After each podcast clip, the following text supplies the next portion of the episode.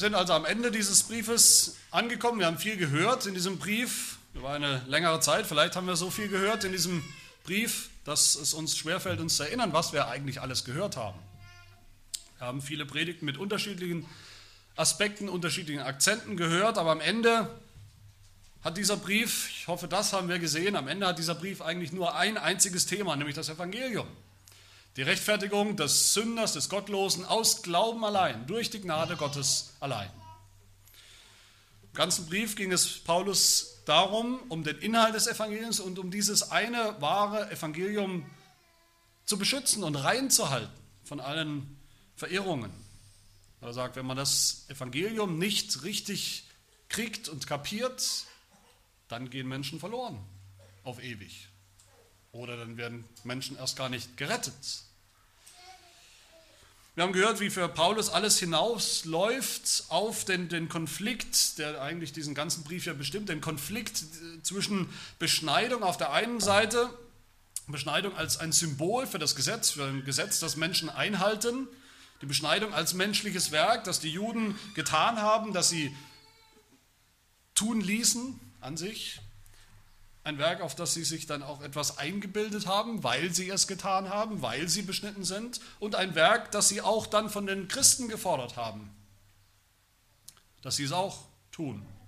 Auf der einen Seite das, die Bescheidung, und auf der anderen Seite das Kreuz in seiner ganzen Tragweite. Das Kreuz, an dem Jesus Christus für uns beschnitten wurde. Nicht nur an der Vorhaut, sondern an seinem ganzen Leib beschnitten wurde. Das Kreuz, an dem Jesus nicht nur ein bisschen geblutet hat, wie das bei der Beschneidung der Juden der Fall ist, ein bisschen Blut, sondern an dem er sein ganzes Blut vergossen hat für uns. Das ist der große Gegensatz in diesem Brief. Und wenn wir das gehört haben, dann ist man vielleicht versucht, dann seid ihr vielleicht oder wir versucht zu denken, was kann da jetzt noch kommen in diesen, in diesen drei Versen am Schluss. Ist das nicht nur noch frommes, frommes Nachgeplänkel? Der abschließende Gruß, den überspringen wir und gehen gleich über zum nächsten. Das ist aber ganz und gar nicht der Fall. In diesen Versen, abschließenden Versen, die wir gerade gelesen haben, hören wir ein Segenswort, ein Segenswort des Apostels Paulus, ein Segen, der eigentlich alles zusammenfasst, was er in diesem Brief will, sagen will. Wir wollen uns fragen, erstens, was ist dieser Segen? Zweitens, wem gilt dieser Segen? Und drittens, welche, welche Bedeutung oder welche Folgen hat dieser Segen? Und zum Ersten, was ist dieser Schlusssegen des Apostels Paulus? Vers 16. Über alle, die nach dieser Regel wandeln, komme Frieden und Erbarmen und über das Israel Gottes. Und dann nochmal in Vers 18, die Gnade unseres Herrn Jesus Christus sei mit eurem Geist. Das sind, das sind Grußworte oder, oder Segensformeln, die wir kennen, die wir kennen aus, aus dem Gottesdienst, die wir kennen aus den anderen Briefen der Apostel im Neuen Testament. Die meisten Briefe beginnen mit so einer, einer Grußformel, Segensformel und die meisten Briefe äh, enden auch mit so einer Formel, mit ähnlichen Formulierungen. Aber es wäre völlig falsch, wir, wir, werden, wir würden völlig falsch liegen und denken, wenn wir denken, das sind Floskeln. Das sind vielleicht damals übliche äh, Höflichkeitsformeln ohne wirkliche Bedeutung. Nein, das sind Formeln oder Sätze mit einem bestimmten Inhalt und mit einer bestimmten Wirkung. Der Inhalt des Schlusssegens in diesen, in diesen Versen hier ist nichts weniger als der Inhalt des Evangeliums, als das Evangelium. Frieden und Erbarmen. Frieden, ich denke, das wissen wir alle oder die meisten von uns. Frieden, das ist der hebräische Begriff Shalom, der dahinter steht. Das ist im Alten Testament der Inbegriff des Evangeliums, der Inbegriff der guten Nachricht, der Inbegriff des Heils. Und das war schon immer der Inbegriff dessen, was Gott eigentlich den Sein, was er seinem Volk versprochen hat. Frieden. Einem Volk, das, das genau wusste, dass es, dass es diesen Frieden braucht. Ein Volk, das immer schon, schon bedrängt wurde von allen Seiten, in, in Ägypten, äh, auf, der, auf der Wüstenwanderung, ein Volk, das nie so richtig ein, ein Zuhause hatte, das immer bedroht war. Diesem Volk hat Gott seinen Shalom, seinen Frieden versprochen. Ein Land hat er ihm versprochen, ein Land, in dem sie dann ruhig und, und zufrieden leben können, im Frieden leben können. Levitikus 26 spricht Gott, denn ich will Frieden geben im Land, dass ihr ruhig schlaft und euch niemand erschreckt. Ich will auch die bösen Tiere aus eurem Land vertreiben und es soll kein Schwert über euer Land kommen. Ein Land, ein verheißenes Land, ein Land in Frieden. Das ist das Bild des himmlischen Friedens zwischen Gott und, und den Menschen, seinem Volk. Frieden ist der Inbegriff der Bundesverheißung die Gott seinem Volk gibt, gegeben hat von Anfang an. Und Erbarmen auf der anderen Seite, Erbarmen ist im Alten Testament, kann man sicherlich sagen, die wichtigste Eigenschaft Gottes, die uns angeht, die uns betrifft, die uns Sünder seit dem Sündenfall angeht. Erbarmen, ein barmherziger Gott. Als Sünder brauchen wir nichts dringender und wichtiger als einen barmherzigen Gott, als das Erbarmen Gottes. Und so hat sich Gott von Anfang an ähm, mitgeteilt, offenbart als ein barmherziger Gott, ein Gott des Erbarmens. So hat er sich dem Mose vorgestellt, Exodus 33. Und der Herr sprach, ich will alle meine Güte vor deinem Angesicht vorüberziehen lassen und will den Namen des Herrn vor dir ausrufen. Und wem ich gnädig bin, dem bin ich gnädig. Und über wen ich mich erbarme, über den erbarme ich mich. Und der Herr ging vor seinem Angesicht, vor dem Angesicht Mose vorüber und rief, der Herr, der Herr, Gott selber ruft so, der Herr, der Herr, der starke Gott, der barmherzig und gnädig ist, langsam zum Zorn und von großer Gnade und Treue. Das, so ist Gott, so hat sich Gott vorgestellt als ein Gott des Erbarmens. Und auch das ist der, der Inbegriff des Evangeliums. Auch im Psalm 103, in diesem bekannten Psalm, wo es heißt, barmherzig und gnädig ist der Herr, geduldig und von großer Güte. Er wird nicht immer zu Rechten und nicht ewig zornig bleiben. Er hat nicht mit uns gehandelt nach unseren Sünden und uns nicht vergolten nach unserer Missetat. Denn so hoch der Himmel über der Erde ist, so groß ist seine Gnade über denen, die ihn fürchten.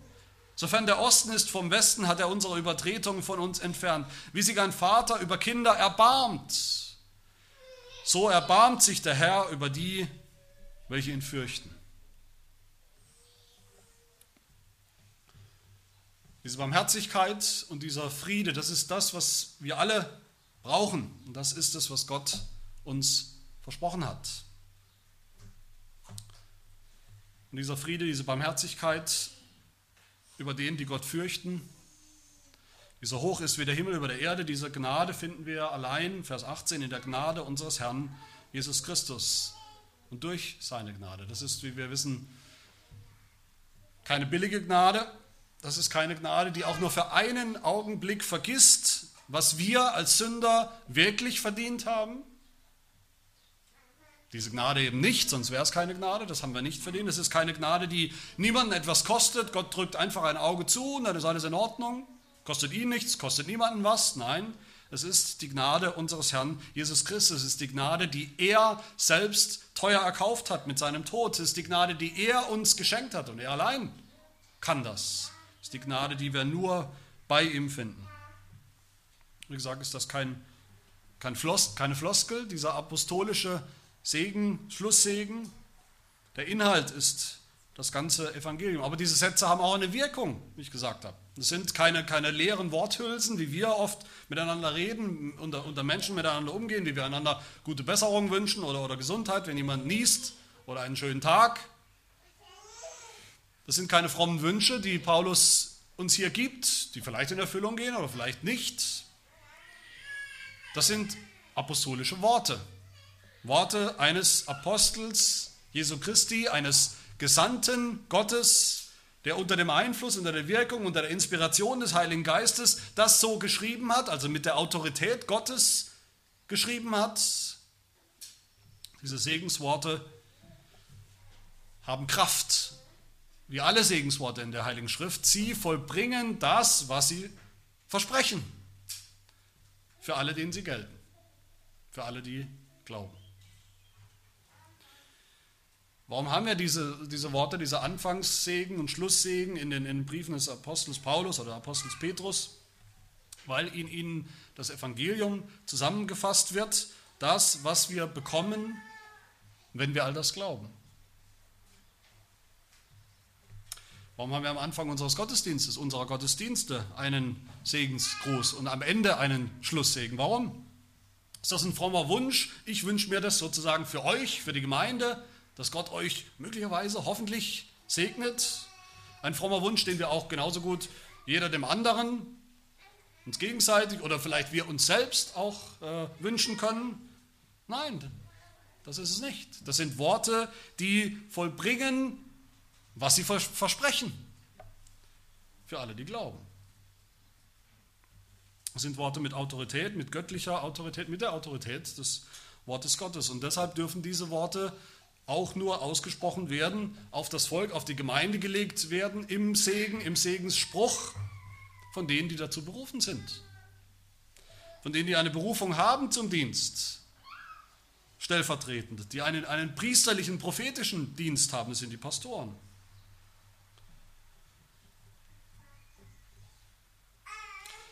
Aber wem genau gilt dieses Segenswort des Apostels Paulus? Das ist mein zweiter Punkt.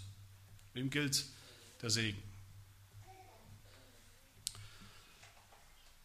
Paulus sagt in Vers 16, über alle, die nach dieser Regel wandeln, komme Frieden und Erbarmen und über das Israel Gottes. Zuerst gilt dieser Segen also allen, die wandeln nach dieser Regel. Nach welcher Regel eigentlich? Nach dieser Regel. Was ist damit? Was meint Paulus damit?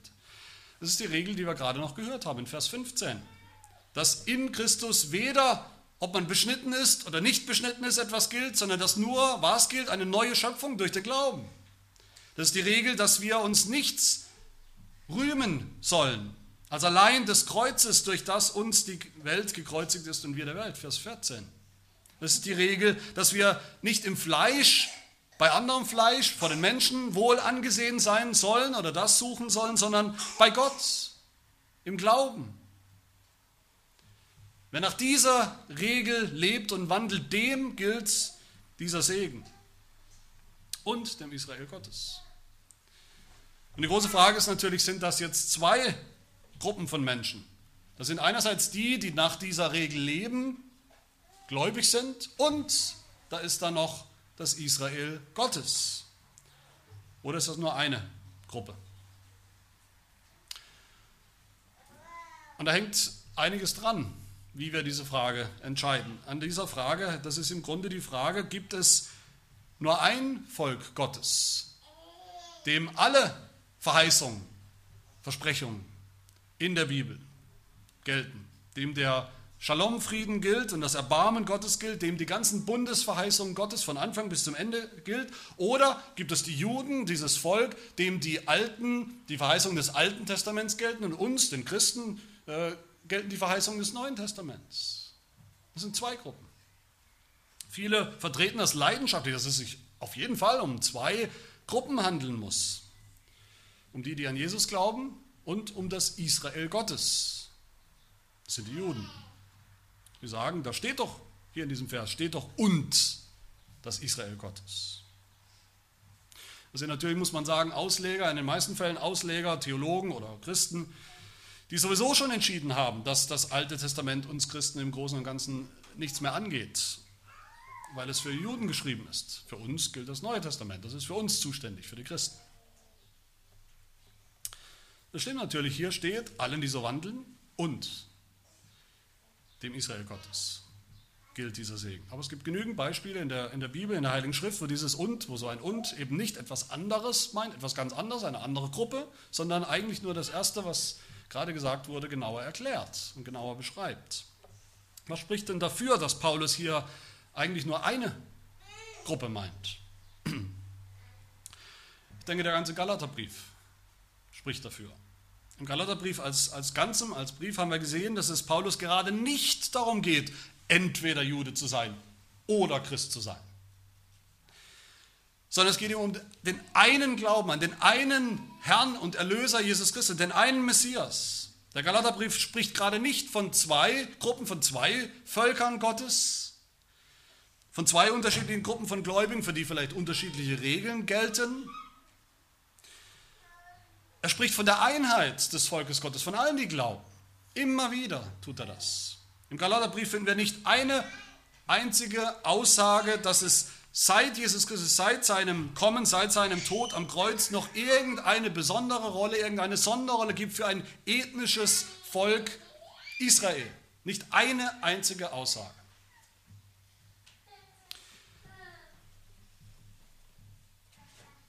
Im Gegenteil, das Evangelium gilt nach Paulus für alle Menschen gleich.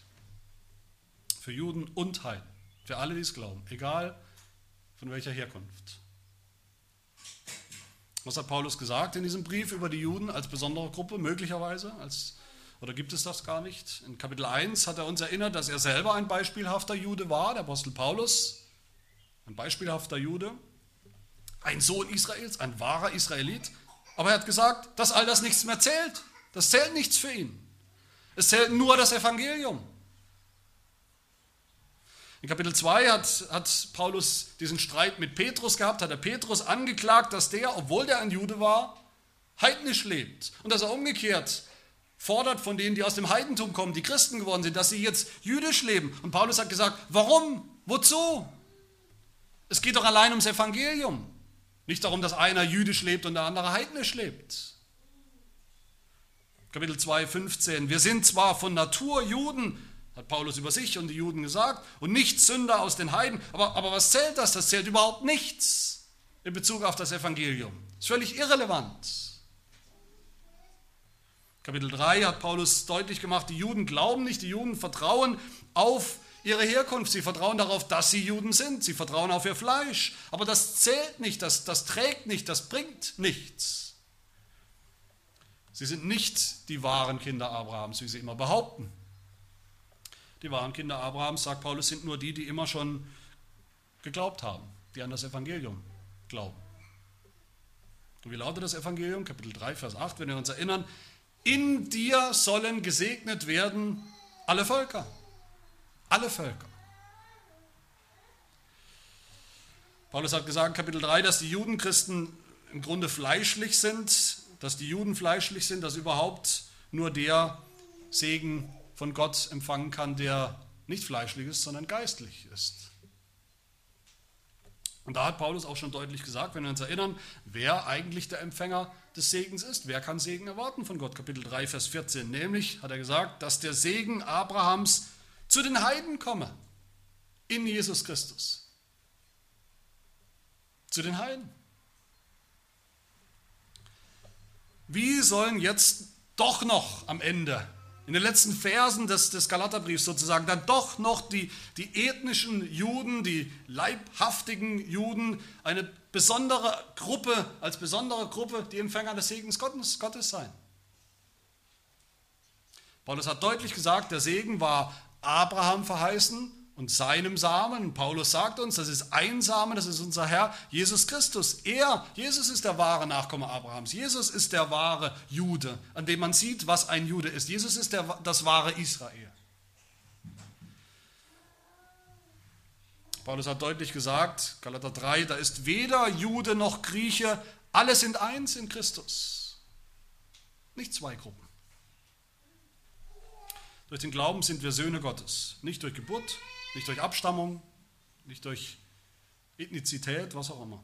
Paulus hat uns erinnert in Kapitel 4, dass Abraham, der Vater der Israeliten, der Vater der Gläubigen, dass Abraham ja zwei Söhne hatte, zwei leibliche Söhne hat. Wenn es schon um Abstammung geht, muss man schon genau hinschauen. er hatte zwei leibliche Söhne, Isaac und Ismael. Und Ismael, Ismael war ein, ein, ein richtiger, ein leiblicher Sohn Abrahams, aber er hat eben nicht geglaubt. Und deshalb war er auch nicht ein echter Sohn im geistlichen Sinne. Deshalb hat er nicht geerbt, deshalb hat er keinen Segen bekommen. Im Gegenteil, Paulus erinnert uns daran, wie es heißt, Galater 4, Vers 30, treibe die Magd hinaus und ihren Sohn, denn der Sohn der Magd, Ismael, ein leiblicher Sohn, soll nicht erben mit dem Sohn der Freien. Er wird nichts bekommen, keinen Segen. Isaak hat geglaubt an die Verheißung und hat den Segen bekommen.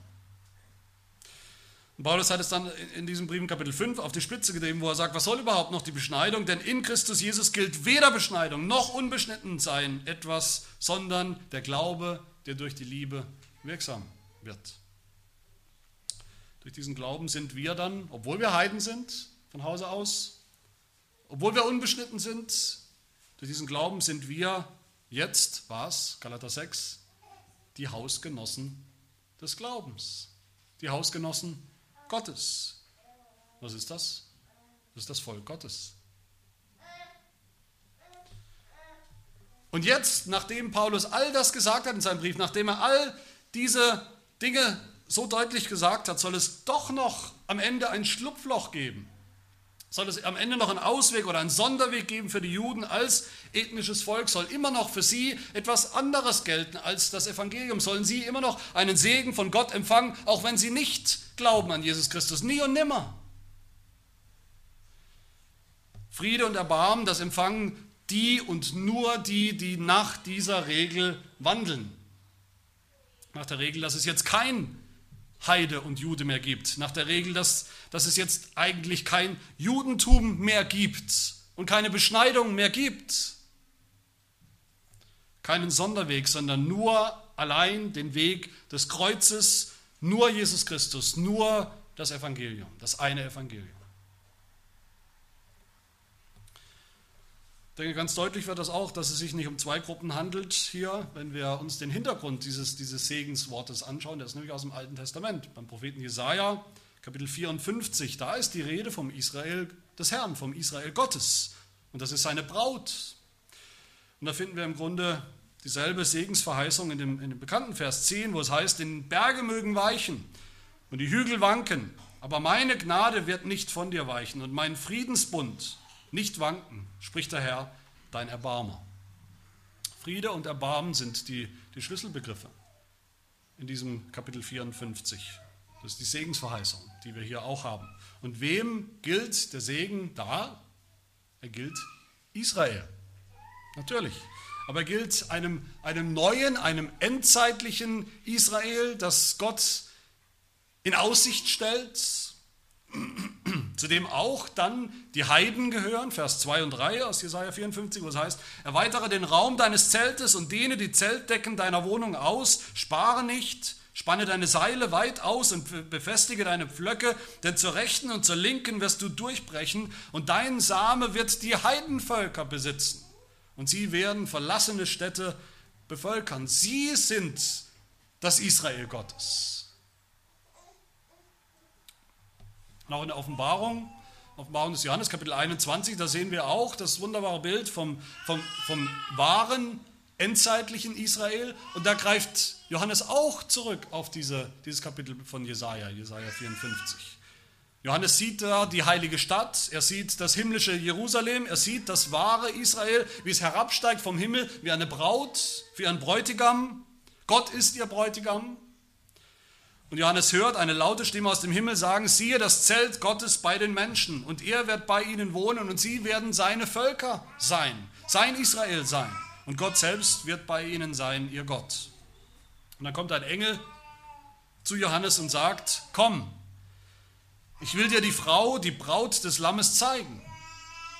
Und er brachte mich im Geist auf einen großen und hohen Berg und zeigte mir die große Stadt, das heilige Jerusalem, die von Gott aus dem Himmel herabkam welche die Herrlichkeit Gottes hat. Und der Lichtglanz gleicht dem köstlichsten Edelstein wie ein kristallheller Jaspis. Alles Zitate aus Jesaja. Und sie hatte eine große und hohe Mauer und zwölf Tore und an den Toren zwölf Engel und Namen angeschrieben, nämlich die der zwölf Stämme der Söhne Israels.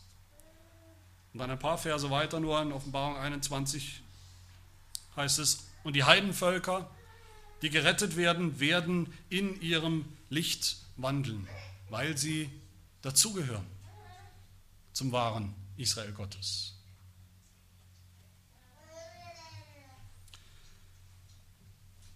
Für sie alle, für das Israel Gottes gilt nicht mehr Jude sein oder Christ sein, beschnitten sein oder unbeschnitten sein, sondern was gilt allein? Das Kreuz. So dass Paulus sagt hier in Vers 17, nicht Beschneidung, nicht Jude sein zählt, um zum Israel Gottes zu gehören, sondern was zählt? Er sagt, ich trage die Mahlzeichen des Herrn Jesus an meinem Leib, des Gekreuzigten. das Israel Gottes, mit dem Paulus hier schließt im Galaterbrief, das definiert sich nicht durch Beschneidung, durch Herkunft, sondern allein durch das Kreuz. Beschneidung war, war das, das, das Mahlzeichen des alten Bundes, aber das Kreuz ist das Mahlzeichen des neuen Bundes, des wahren Israels. So sagt es Paulus noch an vielen Stellen der, der Bibel, so sagt das im Römer 2, wo er sagt, nicht der ist ein, ein, ein, ein Jude, ein wahrer Jude, der es äußerlich ist von seiner Abstammung her. Das war noch nie so, sagt Paulus, sondern er sagt weiter, der ist ein Jude, der es innerlich ist. Und seine Beschneidung geschieht am Herzen, im Geist, nicht im Buchstaben nach. Seine Anerkennung kommt nicht von Menschen, sondern von Gott. Und im Epheserbrief Kapitel 2 hat Paulus uns erinnert, auch uns, hier und heute, uns Christen. Darum gedenkt daran, dass ihr, die ihr einst Heiden im Fleisch wart und Unbeschnittene genannt wurdet, um deutlich zu machen den Unterschied zu den Beschnittenen. Die, die, die ihr Unbeschnittene genannt wurdet, von der sogenannten Beschneidung, die am Fleisch mit der Hand geschieht, dass ihr in jener Zeit ohne Christus wart, ausgeschlossen von der Bürgerschaft Israels, vom wahren Israel Gottes. Und fremd den Bündnissen und der Verheißung. Ihr hattet keine Hoffnung und wart ohne Gott in der Welt als Heiden. Jetzt aber, sagt Paulus dort, in Christus Jesus seid ihr, die ihr einst fern wart, nahegebracht worden, so nah, dass ihr jetzt Israel Gottes heißt. Und wie ist das geschehen? Paulus sagt weiter, durch das Blut des Christus. Denn er ist unser Friede, der aus beiden, aus beiden Gruppen eins gemacht hat und die Scheidewand des Zaunes abgebrochen hat, indem er in seinem Fleisch die Feindschaft, das Gesetz der Gebote in Satzung hinwegtat, um die zwei in sich selbst zu einem neuen Menschen, zu einem neuen Israel zu schaffen und Frieden zu stiften. Und um die beiden in einem Leib mit Gott zu versöhnen durch das Kreuz.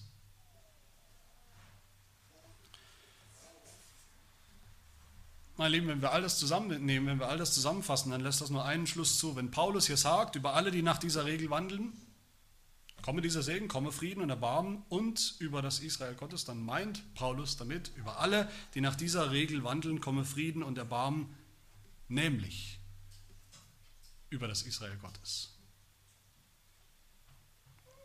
die, die nach dieser Regel wandeln, wie wir gesehen haben, der Regel des Evangeliums, der Regel des Kreuzes, des Glaubens an den Herrn Jesus Christus, sie und sie allein sind das Israel Gottes. Und immer schon gewesen und werden es für immer bleiben. Und deshalb plädiere ich auch dafür, wer einen Stift hat, kann das auch gerne machen, dass wir in unserer Bibel, wo ein und steht, das streichen, rausstreichen an dieser Stelle, wie das übrigens manche Bibelübersetzungen machen. Vielleicht habt ihr ja so eine, wo das und gar nicht steht wo steht, über alle, die nach dieser Regel wandeln, komme Friede und Erbarmen über das Israel Gottes. Was haben wir jetzt davon? Ist das nicht, ist das nicht eine, eine theoretische, eine sehr müßige Diskussion, ob Juden und, und Heiden als, als zwei Gruppen sozusagen den Segen Gottes ernten, jeder auf seine Weise, oder nur das eine wahre Israel Gottes?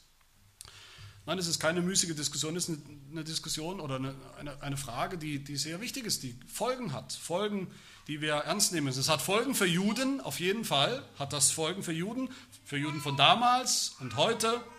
Die Juden sollen und müssen und dürfen begreifen, dass sie nur dann wahre Juden sind, wenn sie glauben an den Messias, wenn sie glauben an Jesus Christus, wenn sie glauben an das Kreuz. Die Juden sollen eifersüchtig sein, dass das, was eigentlich ihnen versprochen wurde, jetzt auch den Heiden gilt und dass die Heiden das glauben und dass die Heiden das bekommen, dass sie diesen Segen bekommen. Die Juden sollten, wie Paulus an einer anderen Stelle sagt im Römerbrief, die Juden sollten dadurch so eifersüchtig sein, eifersüchtig werden, dass sie sich auch danach sehen, dass sie das auch haben wollen und dass sie auch glauben. Das hat aber auch Folgen für uns Christen und damit will ich, will ich abschließen. Welche Folgen hat dieser Schlusssegen dann für uns, wenn er für uns gilt? Was bedeutet er für uns? Ich will das mal mit einem Bild erklären. Ich weiß nicht, ob es ganz ist. ist immer das Problem bei Bildern, dass sie immer nicht ganz aufgehen, dass nicht jedes Element passt. Aber ich denke, Bilder sind dafür da, dass sie uns doch einen Gedanken auch besser deutlich machen. Stellt euch vor, da ist eine, eine Frau, eine, äh, die einen, einen Kindheits-, einen langen Freund hat, äh, also eine lange Freundschaft hat und sie beobachtet, wie ihr Freund, den sie schon eigentlich schon, schon immer kennt, ähm, als Bräutigam seine eigene Hochzeit minutiös vorbereitet. Er ist ständig beschäftigt, seine eigene Hochzeit äh, vorzubereiten. Schon, schon ein Jahr vorher plant er den, den, den Termin, plant er die ersten Dinge, auch den Ort der Feierlichkeit, die Gästeliste vielleicht, all, das, all damit fängt er an. Dann organisiert er monatelang die Details, die Details der Trauung, die Details der Feier. Er lädt Gäste ein, er kauft die Ringe, er kauft seinen Anzug, sogar das Brautkleid hat er schon, schon bestellt. Die Flitterwochen sind gebucht, die Tickets sind, sind äh, schon da, die Hochzeitssuite ist, ist reserviert, vielleicht schon dekoriert sogar. Sogar eine Wohnung, wo er dann mit seiner äh, Angetrauten einziehen will, wo sie ihre Zukunft äh, beginnen, gemeinsame Zukunft beginnen wollen, hat er schon gefunden. Und je, je, mehr dieser Bräutigam plant und tut und vorbereitet, umso, umso eifersüchtiger, umso neidischer wird fast seine, seine Freundin, die ihn beobachtet. Und eines Tages kommt dieser junge Mann zu ihr, zu seiner alten Freundin und fragt sie, willst du meine Frau werden? Und in dem Moment fällt es ihr wie, wie Schuppen von den Augen. All, all diese Vorbereitungen, die dieser junge Mann getroffen hat, für diese Traumhochzeit, all die Mühe der vergangenen Monate, die, die Liebe, die auch darin deutlich wird, all das war für mich. Ich dachte, das war für jemand ganz anders, aber all das ist für mich. So ist das mit uns, mit uns Christen. So sollte das mit uns sein, ganz allgemein, wenn wir das Alte Testament lesen wir, die wir heute glauben, als Gemeinde Jesu Christi, wenn wir die Geschichte Israels lesen, im Alten Testament, dann ist all das Vorbereitung, Vorbereitung über Jahrhunderte, über Jahrtausende, Vorbereitung der einen wunderbaren, perfekten, vollkommenen Traumhochzeit, die Gott mit uns feiern wird im himmlischen Jerusalem. Und Gott hat nicht zuerst die Juden als seine Braut genommen, dann ging das irgendwie schief und dann musste er sich scheiden lassen. Dann sind wir halt jetzt nachgekommen, sozusagen als zweite Ehe Gottes. Als die zweitbeste Lösung. Nein, wir, die wir glauben an Jesus Christus, sind schon immer die erste und wichtigste und einzige Braut Jesu Christi. Uns gehört alles, dieser ganze Segen Gottes gehört uns. Alles, was Gott seinem Volk versprochen hat, schon immer, schon im Alten Testament und im Neuen Testament. In Christus, sagt Paulus an einer anderen Stelle, hat Gott uns gesegnet mit jedem geistlichen Segen in den himmlischen Regionen. In Christus, sagt Paulus, hat er uns gesegnet mit Frieden und Erbarmen. Die Israeliten, das waren doch die, sagt Paulus in Römer 9, denen eigentlich die Sohnschaft und die Herrlichkeit und die Bündnisse gehören und die Gesetzgebung und der Gottesdienst und die Verheißung. In Christus, sagt Paulus, gehört aber all das jetzt uns. Ich weiß nicht, ob ihr euch schon mal gefragt habt eigentlich, warum unsere Gottesdienste meistens so ausgehen, wie sie ausgehen, nämlich mit dem aaronitischen Segen, einem Segenswort, das Gott explizit für das Volk Israel im Alten Testament gegeben hat. Wie komme ich dazu als Pastor, das mir nichts, dir nichts ganz einfach auf uns zu beziehen, auf die Gemeinde heute? Weil wir durch den Glauben das wahre Israel Gottes sind und uns dieser Segen gilt. In Jesus Christus sagt Paulus, seid ihr, die ihr einst ferner wart, fern vom Volk Gottes, seid ihr nahegebracht worden, ganz nah zu Gott als seine Braut, als sein Volk. In Christus, schreibt Paulus, seid ihr schreibt Petrus, 1. Petrus 2, seid ihr das auserwählte Geschlecht, das königliche Priestertum, das heilige Volk, das Volk des Eigentums. All das sind alttestamentliche Begriffe. Das sind wir jetzt in Christus. In Christus sind wir nicht mehr unter dem Gesetz, unter der, der Anklage des Gesetzes, unter der Verdammung, unter, unter dem Fluch des Gesetzes, unter der Pflicht der Beschneidung und alles andere halten zu müssen. Wir sind schon beschnitten in Christus beschnitten am Herzen. In Christus sind wir schon heute Teil der neuen Schöpfung.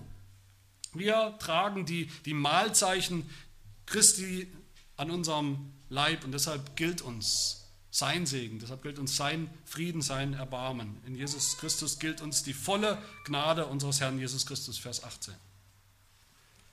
Und die Bedingung, die einzige Bedingung, dass wir diesen Segen empfangen, Den Segen, nach dem wir uns eigentlich alle äh, sehnen müssten, wenn wir begreifen, dass es da um das ganze Evangelium geht. Die einzige Bedingung,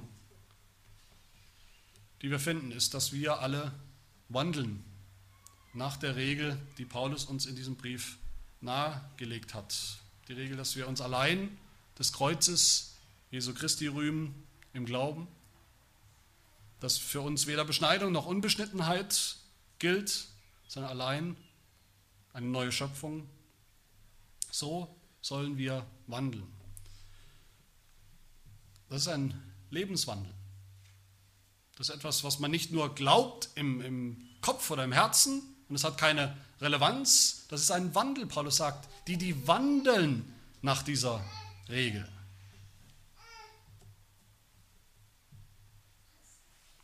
Nach dieser Regel, durch das uns die Welt gekreuzigt ist und wir der Welt. Durch diese Regel, durch die uns unsere Sünden gekreuzigt sind. Wir haben ausführlich gehört in diesem Brief, können wir jederzeit nachlesen, wie so ein Leben, ein geistliches Leben aussieht nach dieser Regel. Ein Leben, das geistliche Frucht bringt, die Frucht des Geistes. Ein Leben, wo einer die Last des anderen trägt und allen Gutes tut, vor allem aber dem Haushalt des Glaubens, dem wahren Israel, der Gemeinde. Wenn wir das tun, dann werden wir bleiben, dann werden wir bleiben am allerbesten Ort, dann werden wir bleiben unter dem Frieden und dem Erbarmen Gottes, dann werden wir bleiben in der Gnade unseres Herrn Jesus Christus. Alle Tage unseres Lebens und für immer, für eine ganze Ewigkeit. Amen. Lass uns beten. Herr unser Gott, wir danken dir, dass du uns eingepfropft hast in den einen Ölbaum deines Volkes als Heiden die wir waren. Wir danken dir, dass du schon immer der Gott Israels warst und auch bleiben wirst, der Gott des wahren Israels, das dich kennt, das an dich glaubt durch den Messias Jesus Christus. Wir danken dir, dass wir durch ihn Anteil haben an dem Segen, den du uns versprochen hast, an jedem geistlichen Segen, den du uns versprochen hast, bis hin zum Segen des ewigen Lebens. Wir danken dir, dass wir jetzt durchs Evangelium nur Frieden und nur Erbarmen aus deiner Hand zu erwarten haben. All das nicht aufgrund von irgendetwas, was wir tun oder was wir getan haben, sondern allein aufgrund der Gnade Jesu Christi, die uns geschenkt ist. Und deshalb bitten wir dich, hilf uns, dass wir auch wandeln nach dieser Regel als Christen, als dein Volk. Dass wir wandeln nach dieser Regel in einer Welt, die nur auf das Fleisch schaut hilft uns, dass wir nur auf das Kreuz schauen. Dass auch wir die Mahlzeichen des Herrn Jesus Christus an unserem Leib, in unserem Leben tragen, sodass auch andere sie deutlich sehen, dass andere gar nicht wegschauen können von diesen Mahlzeichen, sondern dass andere so gewinnen, gewonnen werden können für dein Reich. Sodass dein Volk vollendet wird in Zahl und in Herrlichkeit ja, dass das wahre Israel Gottes eines Tages vollendet wird und zusammenkommt. Nach deiner vorherbestimmten Fülle und Zahl. Das bitten wir durch Jesus Christus, unseren Herrn. Amen.